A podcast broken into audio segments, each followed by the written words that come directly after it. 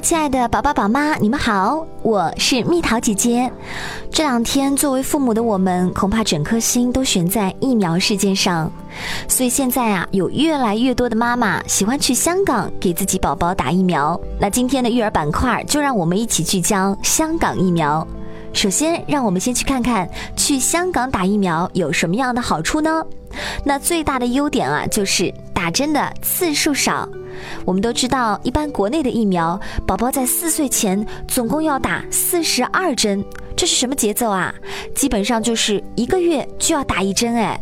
要知道，再坚强的小朋友碰到打针这个敌人，总是有点招架不住的啊。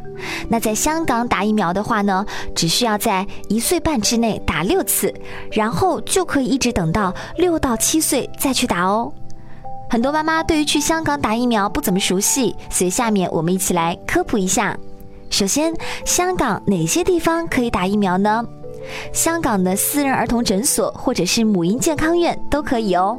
不同的是，母婴健康院只在星期一到星期五工作，在公众假期还有周六周日都是休息的。在去注射前呢，必须要提前预约，而且啊，有的疫苗健康院是没有的，必须要去私家打，而私家诊所会提供几合一的疫苗。针数少，宝宝就没那么痛苦了。当然，价格也会稍微贵一些哦。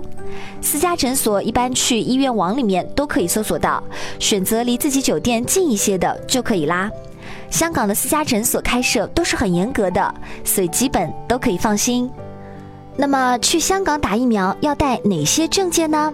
如果是第一次去的话，妈妈需要带的证件包括宝宝的各种有效证件，比如免疫接种记录卡或小册子、出生证明文件，还有旅游证件等等，还有带宝宝去打针的家长的证件。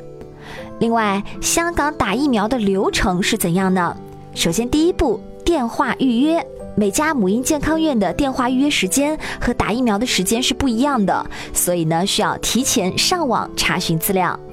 第二步，递交资料注册，根据预约时间提前去窗口递交防疫备注册，等待呼叫孩子姓名。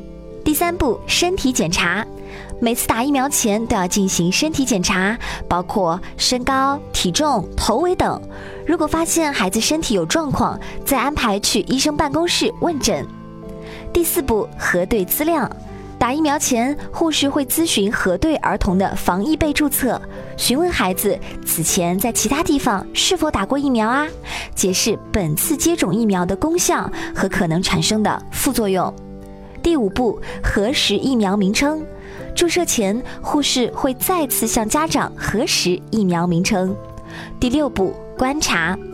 注射疫苗后，孩子需要在候诊区观察二十分钟，确定没有异样后，去药品窗口领取退烧药。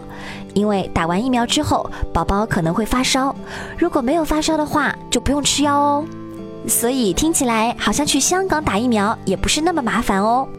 总之，我们家长的宗旨就是一切都是为了宝宝好就可以啦。